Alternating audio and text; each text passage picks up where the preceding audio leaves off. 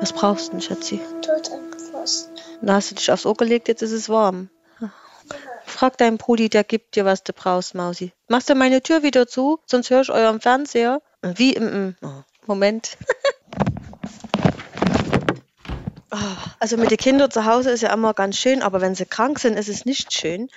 Dann hören sie nicht mehr und sind leidig und überhaupt und kuschelbedürftig. Ah, Da kommt man eigentlich zu nichts mehr.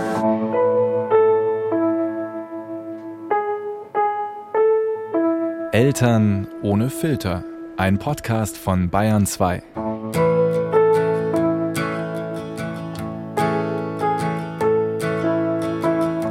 Hallo liebe Eltern. Ihr habt gerade schon Doreen gehört. Und vielleicht habt ihr ja auch rausgehört, dass wir beide Video gecallt haben. Doreens Tochter ist nämlich leider krank geworden, zwei Tage bevor wir uns bei ihr zu Hause treffen wollten. Und deswegen haben wir umgeswitcht.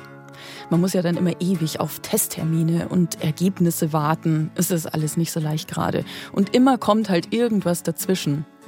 Und wenn es bei ihr gegangen wäre, dann wäre es dann von meiner Seite aus nicht gegangen, weil nämlich genau zu unserem Termin dann meine Tochter krank geworden ist. Gut, und dann macht man sich's halt vom Laptop bequem. Das kennen wir ja jetzt aus der Arbeit. Und die Kinder gucken nebenan den Film. Doreen und ich sind es ziemlich gewohnt, weil wir beide alleinerziehend sind. Ich setze dieses beide alleinerziehend jetzt aber erstmal noch in Anführungsstriche, weil dazu möchte ich nachher noch was sagen. Jetzt stellt sich Doreen erstmal vor. Also ich bin Doreen, Doreen Burchardt. Ich bin 39 Jahre alt. Ich habe zwei Kinder. Einen Sohn, der ist zehn, eine Tochter, die ist vier. Wir wohnen in München. Zu dritt in einer Dreizimmerwohnung, genau, seit zwei Jahren. Wir sind vor zwei Jahren hierher gezogen und mit, wir haben einen kleinen Garten an der Wohnung. Also es ist schön, gefällt uns hier. Schule, Kindergarten, alles jetzt in der Nähe. Jetzt habe ich alles wenigstens zusammen. Das erspart mir ein bisschen Zeit. Zeit und Wege, wichtigstes, ja. Und ich habe gehört, du hast eine Wohnsituation, die mich total an meine Kindheit erinnert hat. Und deswegen freut mich das so. Ich bin so ein bisschen neidisch, ehrlich gesagt, auch wenn es irgendwie komisch klingt. Aber du hast äh, Wohn, Schlafzimmer, Küche und dein Homeoffice in einem Raum, oder? Ja, genau. Wie meine Mutter früher. Ja, das ist dem geschuldet, weil meine Kinder haben jeder ein eigenes Kinderzimmer. Das war mir wichtig. Erstmal aufgrund des Altersunterschiedes und dann wegen dem Geschlecht. Und wenn der Große dann jetzt Schulaufgaben macht ne, und die Kleine dann spielt, das ist nichts. Und die haben auch unterschiedliche Schlafenszeiten mittlerweile. Ja, und dann ging das nicht anders. Und dann habe ich das in Kauf genommen. Doreen hat eine Wohnung über das sogenannte München-Modell gefunden. Vielleicht gibt es in eurer Stadt ja was Ähnliches. Das ist quasi eine einkommensorientierte Förderung der Stadt, bei der man Zuschüsse für bestimmte Wohnungen bekommt. Leider etwas lebensfremd, weil pro Person gibt's ein Zimmer. Deswegen wohnt Doreen mit ihren beiden Kindern in einer Dreizimmerwohnung. Mehr Zimmer stehen mir nicht zu. Also ich bin ja alleine, das geht dann meistens pro Kopf. Da hätte mir eine Vierzimmerwohnung gar nicht zugestanden. Extra Wohnzimmer ist nicht. Alleinerziehend wurde also nicht mitgedacht. Aber nachdem ich Doreen ja jetzt nicht besuchen konnte, habe ich sie gebeten, mir ihre Wohnung doch mal so ein bisschen genauer zu beschreiben. Wenn man reinkommt, ist links quasi die Küche. Das ist wie so eine kleine, so ein kleiner Viereck. Dann geradeaus ist dann gleich neben der Küche der Essbereich. Da habe ich so eine Eckbank mit Tisch. Und dann rechts ist mein Wandschrankbett. Also ich habe mir tatsächlich so ein Schrankbett gegönnt. Da ist so ein Sofa dran. Oh, cool. Und das kann ich dann tagsüber verschwinden lassen, habe dann da Ja. quasi eine Wohnstube. Und wenn da Besuch kommt, fragen die dann immer schon, wo schlafe ich denn? Weil mein Bett versteckt ist, ja, und dann kann ich abends mein Bett aufklappen und habe dann da auch eine gescheite Matratze. Weil früher hatte ich immer auf dem Sofa geschlafen und das war für den Rücken gar nichts. Und ich wollte eine Matratze, aber ich wollte auch nicht tagsüber das Bett da stehen haben, weil wenn ich dort koche und habe dann da so Essensgerüche, Oh, stimmt, ja klar. dann riecht da meine Bettwäsche oder das alles so nach dem Essen. Das wollte Ja. ich auch nicht. Also deswegen wollte ich das so ein bisschen getrennt haben. Ja, und da war das Wandschrankbett ideal. Und dann habe ich noch so einen Schreibtisch, der ist an der Wand. Den kann ich aufklappen und den mache ich mir dann auf, ähm, wenn ich im Homeoffice quasi arbeite und klappe den dann auch wieder zu, weil sonst wird es zu eng im Raum. Also auf dem Esstisch arbeiten ist halt nichts, weil da müssen wir ja essen. Meine Mutter würde begeistert in die Hände klatschen jetzt. Mit schlauen Ideen alles rausgeholt aus dem Raum. Platz ist in der kleinsten Bude, sagt sie immer. Nee, das ist praktisch. Also ich finde es schön, weil jetzt komme ich halt rein in den Raum und dann habe ich halt unseren Wohn- und Aufenthaltsbereich und dann eben mit Küche und dann abends kann ich da meinen Schlafbereich aufbauen. Nee, das ist schon schön. Auch für mich, dass ich dann nochmal weiß, das ist jetzt nochmal so meine Ruhestätte. Weil ich ja tagsüber eh schon immer alles mit den Kindern teilen muss. Wobei, okay, nachts auch manchmal das Bett. Die Kleine kommt ab und zu noch, ja. Aber das ist schön. Nonstop alles mit den Kindern teilen. Ja, das muss man als alleinerziehender Elternteil definitiv. An mancher Stelle vielleicht noch ein bisschen mehr als andere, die einen Partner oder eine Partnerin haben. Und wo bleibt man denn da selbst? Findet man denn da Zeit für sich? Doch, das funktioniert schon. Ich, wenn dann die Kinder im Bett sind und ich den Haushalt fertig habe, dann baue ich mir das Bett auf und wenn ich dann geduscht bin, dann lege ich mich rein und dann lese ich dort ein Buch auch oder dattel am Handy rum oder der Fernseher ist ja dann auch quasi gegenüber, kann noch irgendwas schauen, wenn ich dazu komme oder für Telefonate und das mache ich dann schon in meinem Bett und das ist dann so ein bisschen mein Bereich auch. Der ist dann auch kinderfrei für die ersten paar Stunden zumindest am Abend. Aber das ist mir auch wichtig. Also ich wollte eigentlich schon immer gerne ein eigenes Schlafzimmer haben, aber das geht halt nicht. Also das ist nicht drin.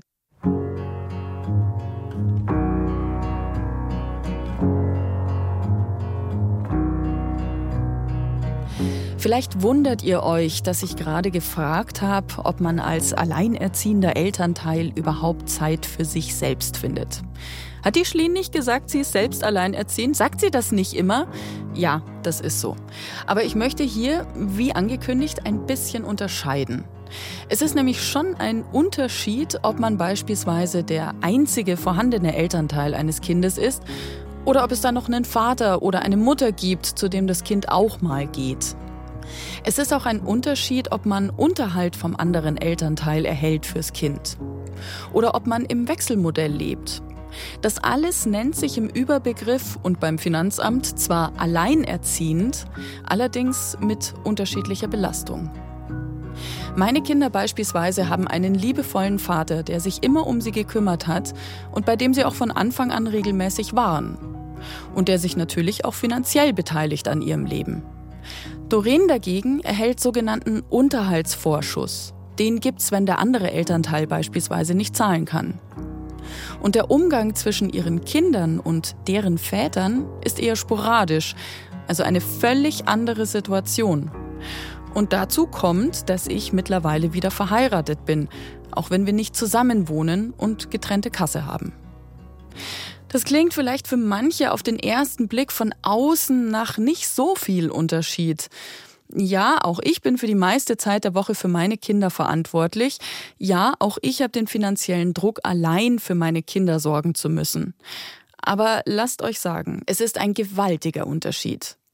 Deshalb reagieren Alleinerziehende auch oft so allergisch, wenn Eltern in einer Paarbeziehung mit dem anderen Elternteil sagen, ich bin ja quasi auch alleinerziehend, weil der oder diejenige zum Beispiel viel arbeitet unter der Woche. Es gibt hier enorme Abstufungen. Und der nächste klassische Satz an Alleinerziehende ist ja ganz gern, wie schaffst du das alles nur? Also ich mache eigentlich abends meinen Haushalt, wenn die Kinder schlafen, zumindest so das, wo ich jetzt, äh, keine Ahnung, also die Spülmaschine und die Wäsche, das mache ich dann schon abends. Mal tagsüber, wir haben halt unter der Woche nicht viel Zeit, da versuche ich jetzt nicht die Kinder so einzubinden. Also der Große hat zwar Aufgaben, der räumt die Spülmaschine aus und bringt den Müll raus. Und die Kleine, die hilft mir dann mal so Tischdecken oder sowas, ne? Und, oder die versuchen halt ihre Schuhe wenigstens im Flur wegzuräumen, dass ich dann auch mal saugen kann. Aber ansonsten mache ich dann eher abends den Haushalt und dann mal am Wochenende oder wenn ich frei habe, dann machen wir meistens mal so einen Großputz, also mal auch Staubwischen und sowas.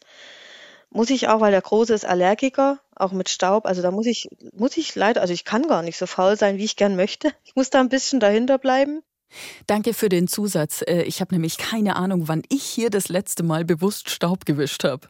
Und da binde ich aber die Kinder auch ein. Also jeder räumt dann sein Zimmer auf. Da rede ich dann mittlerweile auch nicht rein, auch die Kleine. Das sieht dann manchmal chaotisch aus in den Schränken, aber es ist zumindest der Boden frei und ich kann dann dort mal saugen und dann können wir hinterher zusammen aufräumen. Und sie putzt auch gerne, also sie wischt gerne mal die Schränke auch ab mit dem Lappen, da ist sie gern dabei. Also ich versuche die schon mit einzubeziehen. Anders funktioniert es nicht. Und ich sage dann auch, wenn wir jetzt mal irgendwie eine Stunde was machen, dann haben wir dafür irgendwie zwei Stunden Zeit, nochmal was zusammen zu machen. Und das funktioniert aber ganz gut. Es klingt beneidenswert, wie natürlich das bei den Dreien zu Hause läuft, dass alle mithelfen, ohne Gejammer, oder? Man muss aber dazu sagen, dass Doreen und ihre Kinder es von Anfang an gewohnt waren, dass sie allein sind und sich diese Gemeinschaft so zu dritt aufgebaut haben. Das stimmt. Ich bin ja mit dem Großen, da war der drei Monate alt, da bin ich ausgezogen, da habe ich mich getrennt. Und meine Kleine, das war ja keine Beziehung, die ich hatte mit dem Papa von ihr. Das war nicht geplant. Und das heißt eigentlich aber, dass ich von Anfang an dann mit den beiden Kindern alleine war, klar. Und dann arrangiert man sich vielleicht. Also ich kenne das auch gar nicht, wie das ist mit Partner zu Hause, der dann vielleicht unterstützt oder nicht unterstützt. Also das, ja, das kenne ich gar nicht. Also zwangsläufig musste ich sie irgendwie mit einbeziehen. Auch früher, als der Große noch kleiner war, also den musste ich dann auch, wenn ich gekocht habe oder sowas, dann hat er sich halt in der Küche beschäftigt mit Töpfen und Kochlöffeln, hat dann da Musik gemacht oder so. Aber das war halt immer irgendwie, weil ich konnte dann ja nicht im Kinderzimmer mit ihm spielen, alleine sein wollte er auch nicht. Also musste ich uns da irgendwie arrangieren zusammen. Oder wenn ich dann halt das Bad geputzt habe, das habe ich gemacht, wenn der gebaden hat, dass ich dann mal das Klo durchgebürstet habe. Also sowas halt, das habe ich dann irgendwie immer verbunden miteinander. Und irgendwann dann als der älter geworden ist, hat er dann da einfach auch Aufgaben bekommen und mitgemacht. Also auch seine Wäsche nicht, die zieht er ja gerne im Zimmer aus und lässt dann liegen. Also ich bin dann auch schon mal irgendwann dazu übergegangen, dass ich gesagt habe, wenn ich die Wäsche nicht im Bad habe, kann ich sie nicht waschen, dann hast du irgendwann nichts mehr zum Anziehen. Und das war dann auch mal so. Das passiert dann irgendwann. die Oberteile sind dann ausgegangen. Dann habe ich gesagt, ja, wenn ich nichts waschen kann, also seitdem funktioniert es dann besser. Und die Kleine guckt sich das ab und macht dann da einfach mit. Ich hatte übrigens in der Lockdown-Zeit, ich sage das jetzt einfach mal so ehrlich und unverblümt, ein bisschen den Eindruck in meinem Umfeld, dass die Alleinerziehenden fast etwas leichter durch die Situation gekommen sind. Irgendwie kampferprobter vielleicht. Ein ganz persönlicher Eindruck von mir. Muss also auf keinen Fall auf alle zutreffen. Vielleicht habt ihr das ja ganz anders wahrgenommen. Ich habe Doreen gefragt, ob ihr das auch so ging und woran das liegen könnte. Wir sind halt nur eine Person, die die Kinder irgendwie abfangen müssen und das dann 24 Stunden am Tag. Plus zusätzlich eben Haushalt, Arbeit, Homeschooling, Kinderbetreuung. Also das, ja, ich glaube schon, dass wir da ein bisschen ein Stück weit resilienter sind, als jetzt Familien das sind oder einzelne Elternteile der Familien das sind. Doch, das kann ich mir schon vorstellen. Dass wir da einfach härter sind auch, mehr aushalten.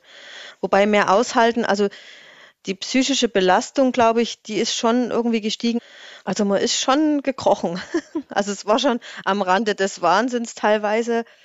Aber das war jetzt nicht unbedingt der Situation geschuldet, dass die Kinder zu Hause sind, sondern bei mir war es eher so diese finanzielle Angst, auch ich werde meinem Arbeitgeber nicht gerecht. Wenn dann mal wieder irgendwie was geschlossen war, ich habe keinen Kündigungsschutz gehabt eigentlich für die Zeit, da habe ich mich so ein bisschen alleingelassen gefühlt, weil ich habe halt nur ein Einkommen und das muss bleiben. Ich habe halt niemanden in der Rückhand, der halt mich auffangen könnte, wenn ich irgendwie arbeitslos werden würde. Also diesen Druck, das ist nochmal so ein Druck, den haben wir irgendwie verstärkt dann wieder. Das war meine Baustelle. So dieser finanzielle Druck, das ging mir ziemlich nahe.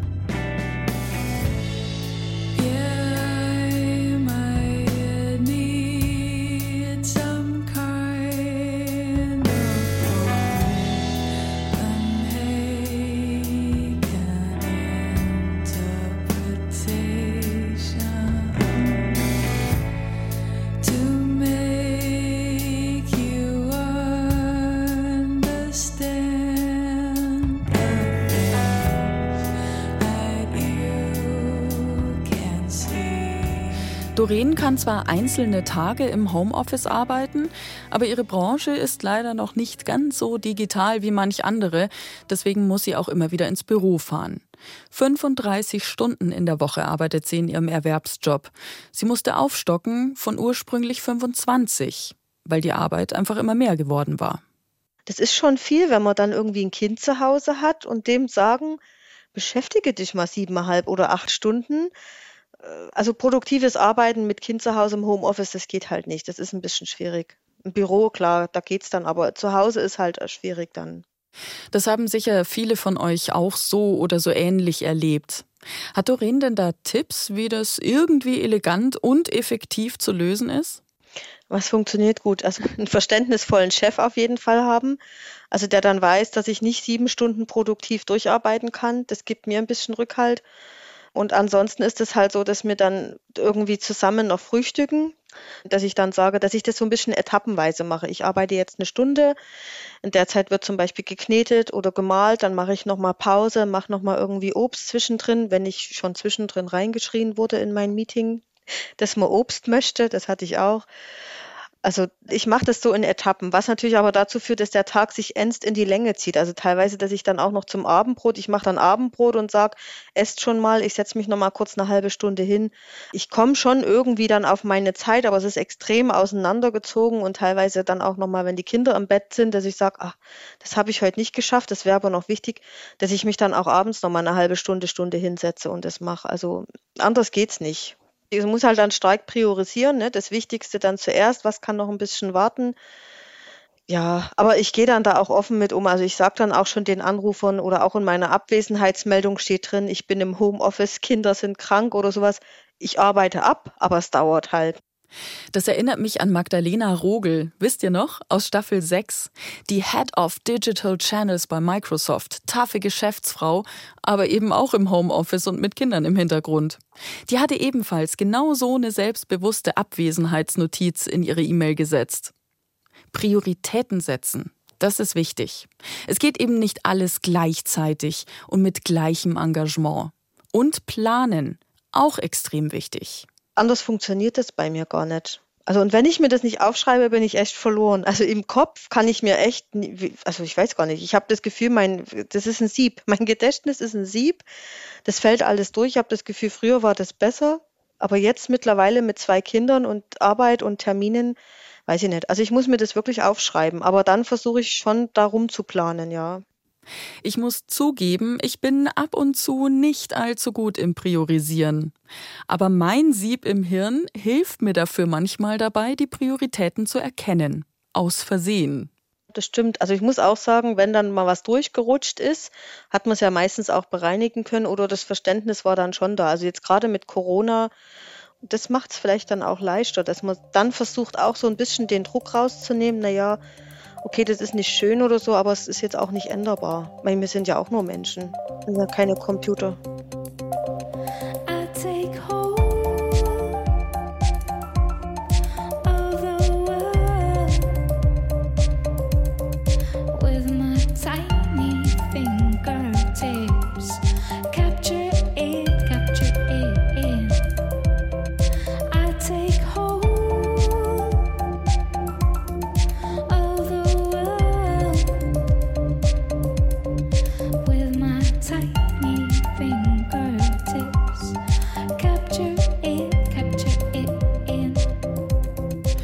Dorens Tage unter der Woche sind ziemlich voll und streng getaktet.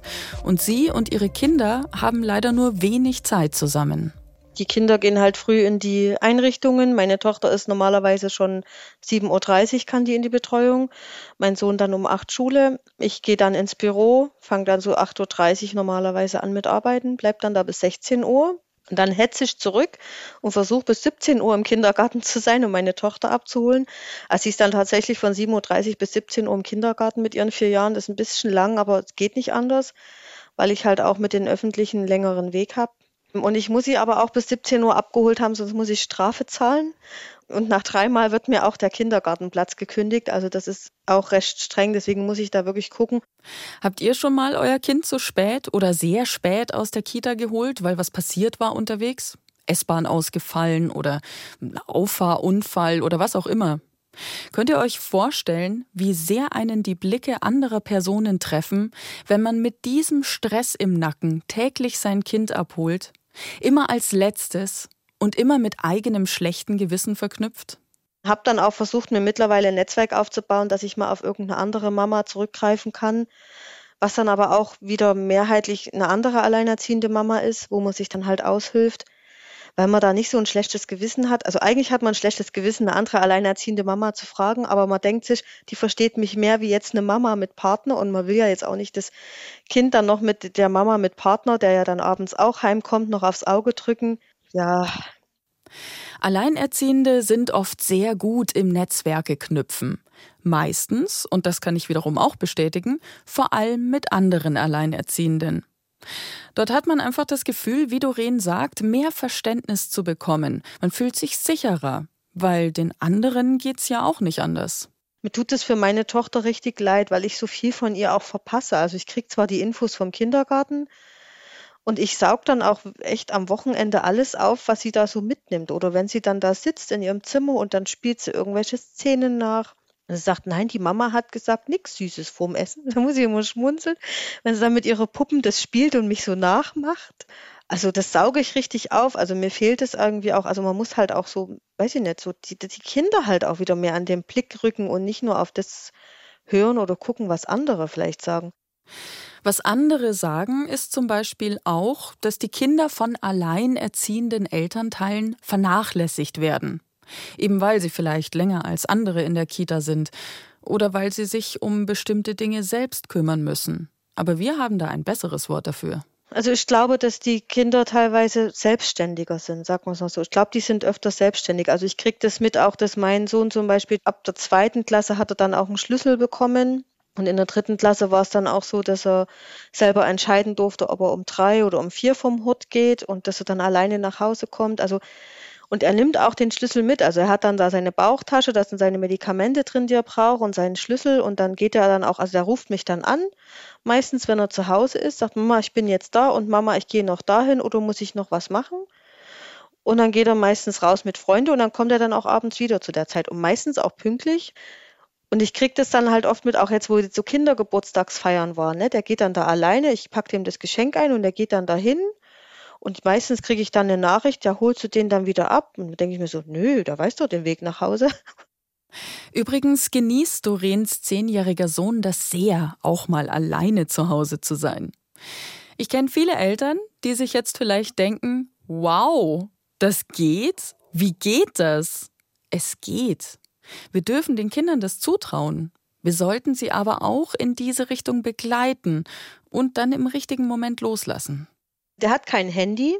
Das hat er noch nicht, weil, also wir hatten es mal versucht, aber der hat es echt geschafft, die PIN immer falsch einzugeben. Das, wir müssen das in der fünften Klasse nochmal versuchen. Aber ich habe mir extra so ein Festnetztelefon angeschafft, also eben von zu Hause. Und vorher war es aber tatsächlich so, dann hat er mir halt Zettel geschrieben. Also dann hing dann so ein Zettel an der Tür Mama, ich bin bei dem und dem und so. Aber er macht das auch so, dass er dann entweder er verabredet sich in der Schule mit den Kindern und klingelt dann da und erfährt, ach nee, die haben ja doch was anderes vor. Aber dass ich jetzt hier noch die Spieledates ausmache, oh nee, das mache ich nicht. Da habe ich auch nicht die Zeit für. Also die müssen irgendwann mal selber ein bisschen für sich auch gucken.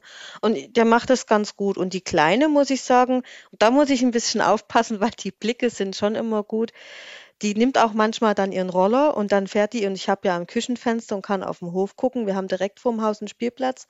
Und sie nimmt dann manchmal, wenn sie raus will und ich muss aber noch was machen, nimmt sie ihren Roller und dann sage ich, ja, dann fährst du zwei, drei Runden und dann kommst du wieder. Und dann fährt die im Hof ihre Runden. Und dann wird sie immer angeguckt und dann wird immer gesucht, wo bin ich denn? Keiner da. Wo ist denn die Mama?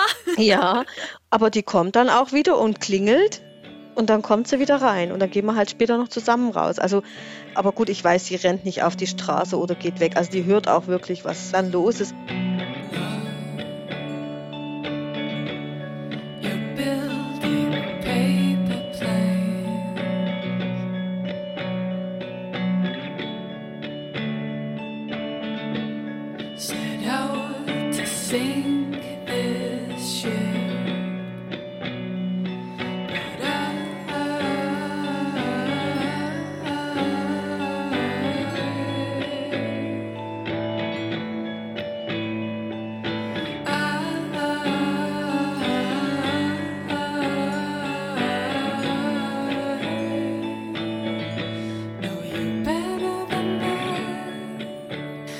Alleinerziehende Eltern und Eltern in einer Partnerschaft.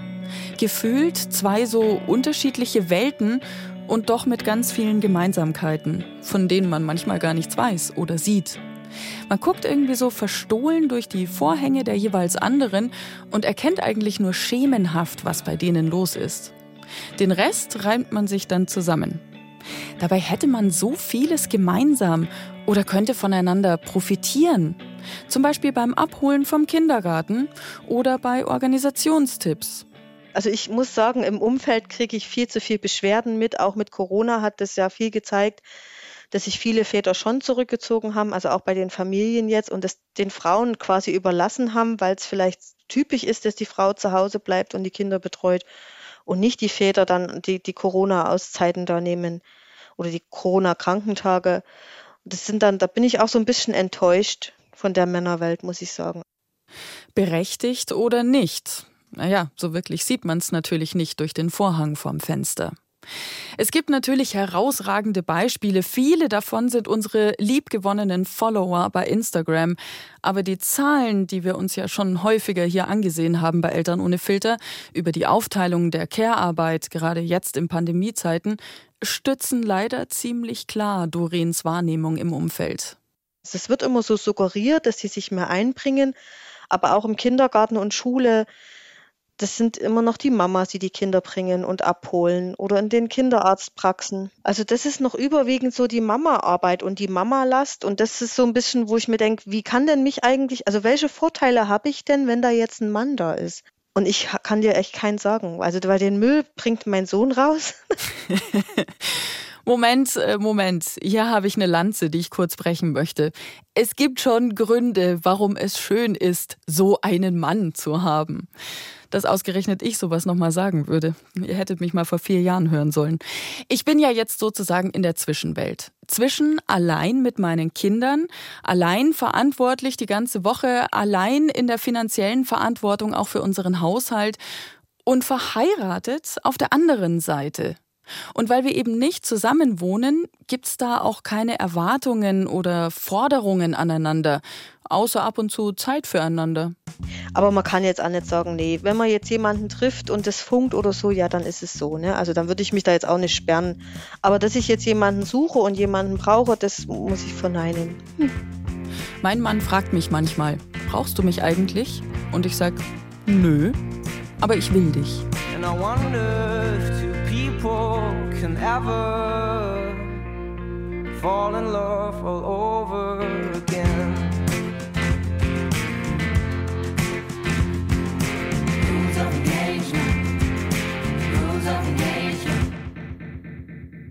Was wünschst du dir von anderen Eltern, die nicht alleinerziehend sind, äh, in Bezug auf Alleinerziehende?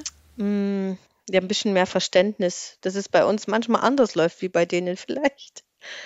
Ich habe so wenig Kontakte mit Eltern, die zusammen noch sind. Also mein Umfeld ist schon überwiegend bestehend aus Alleinerziehenden weil man da einfach irgendwie so die Leute ranziehen kann, weil das fängt auch am Wochenende an. Ne? Also am Wochenende ist so Samstag geht vielleicht mal noch, aber Sonntag ist so typisch Mama, Papa, Kinderzeit. Da brauche ich nicht anklopfen bei einer Familie, ob die da irgendwie mit uns was machen, weil da ist ja der Papa da und dann wird es gemacht. Also man hat dann zwar unter der Woche mal dann noch Berührungspunkte, so die Kindergarten-Playdates, die man dann vielleicht mal macht und sich dann mal irgendwie auf einen Kaffee noch trifft, aber Mehr ist es jetzt nicht, weil es irgendwie nicht so passt. Das ist auch oft so, dass wenn dann mal eine Mama hier ist, die jetzt alleine ist zum Beispiel, da kann ich sagen, Mensch, dann bleibt doch noch zum Armbrot, da müssen die Kinder jetzt nicht so abrupt aufhören, jetzt spielen sie gerade so schön, dann machen wir schnell zusammen Armbrot, dann seid ihr fertig, könnt heim und gut ist und muss man sich nicht so abhetzen.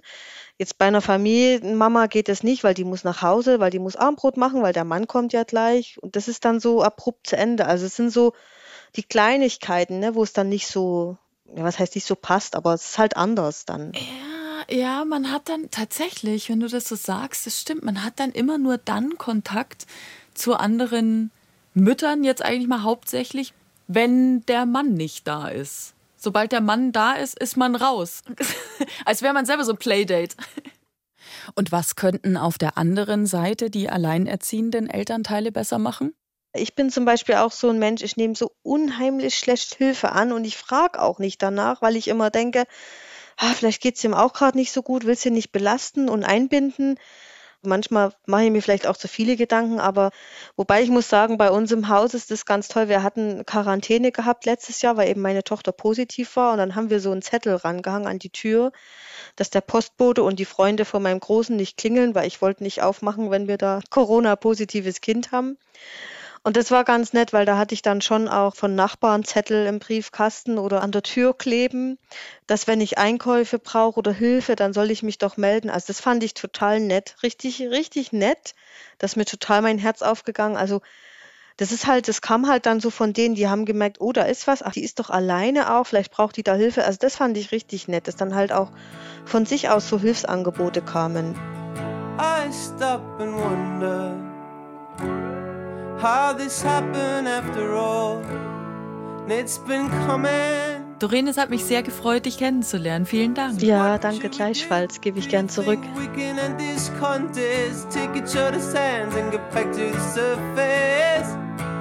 Let's quit this contest and get back to the surface. Eltern ohne Filter ist ein Podcast von Bayern 2. Die Redaktion hatte Ulrike Hagen und produziert hat Bernd Schreiner. Lasst uns Alleinerziehende und Paarerziehende und Wechselmodellerziehende und gemeinsam Erziehende verknüpfen. Auf unserem Eltern ohne Filter Instagram-Kanal. Und lasst uns einander einfach mal zuhören, statt uns schräg zu beäugen, zu verurteilen oder zu vergleichen. Das wünsche ich mir für die Zukunft. Eure Schlien.